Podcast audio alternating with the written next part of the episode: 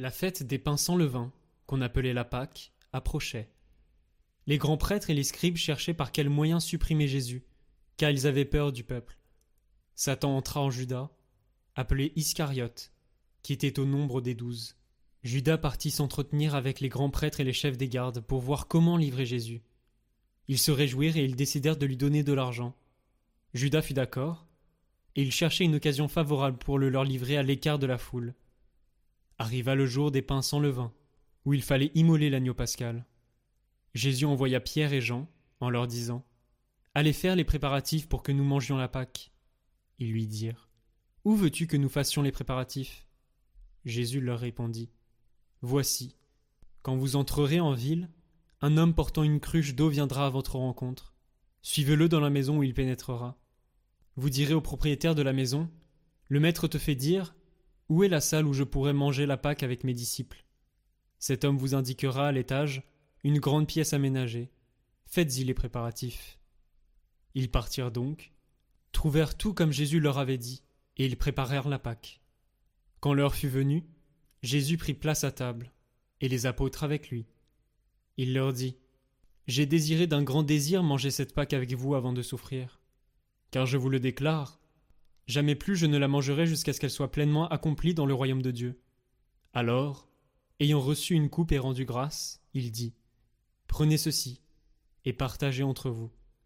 Car je vous le déclare, désormais, jamais plus je ne boirai du fruit de la vigne jusqu'à ce que le royaume de Dieu soit venu. Puis, ayant pris du pain et rendu grâce, il le rompit et le leur donna en disant Ceci est mon corps, donné pour vous. Faites cela en mémoire de moi. Et pour la coupe, après le repas, il fit de même en disant Cette coupe est la nouvelle alliance en mon sang répandu pour vous. Et cependant, voici que la main de celui qui me livre est à côté de moi sur la table. En effet, le Fils de l'homme s'en va selon ce qui a été fixé. Mais malheureux cet homme-là par qui il est livré. Les apôtres commencèrent à se demander les uns les autres quel pourrait bien être, parmi eux, celui qui allait faire cela. Ils en arrivèrent à se quereller. Lequel d'entre eux, à leur avis, était le plus grand? Mais il leur dit Les rois des nations les commandent en maître, et ceux qui exercent le pouvoir sur elles se font appeler bienfaiteurs. Pour vous, rien de tel. Au contraire, que le plus grand d'entre vous devienne comme le plus jeune, et le chef comme celui qui sert. Quel est en effet le plus grand? Celui qui est à table ou celui qui sert? N'est-ce pas celui qui est à table? Eh bien moi, je suis au milieu de vous comme celui qui sert. Vous, vous avez tenu bon avec moi dans mes épreuves. Et moi, je dispose pour vous du royaume, comme mon Père en a disposé pour moi. Ainsi vous mangerez et boirez à ma table dans mon royaume, et vous siégerez sur des trônes pour juger les douze tribus d'Israël. Simon, Simon, voici que Satan vous a réclamé pour vous passer au crible comme le blé. Mais j'ai prié pour toi, afin que ta foi ne défaille pas. Toi donc, quand tu seras revenu, affermis tes frères. Pierre lui dit Seigneur, avec toi, je suis prêt à aller en prison et à la mort. Jésus reprit Je te le déclare, Pierre, le coq ne chantera pas aujourd'hui avant que toi, par trois fois, tu aies nié me connaître. Puis il leur dit Quand je vous ai envoyé sans bourse, ni sac, ni sandales, avez-vous donc manqué de quelque chose? Ils lui répondirent Non, de rien.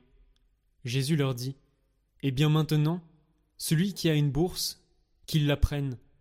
De même celui qui a un sac, et celui qui n'a pas d'épée, qu'il vende son manteau pour en acheter une. Car je vous le déclare, il faut que s'accomplisse en moi ce texte de l'Écriture.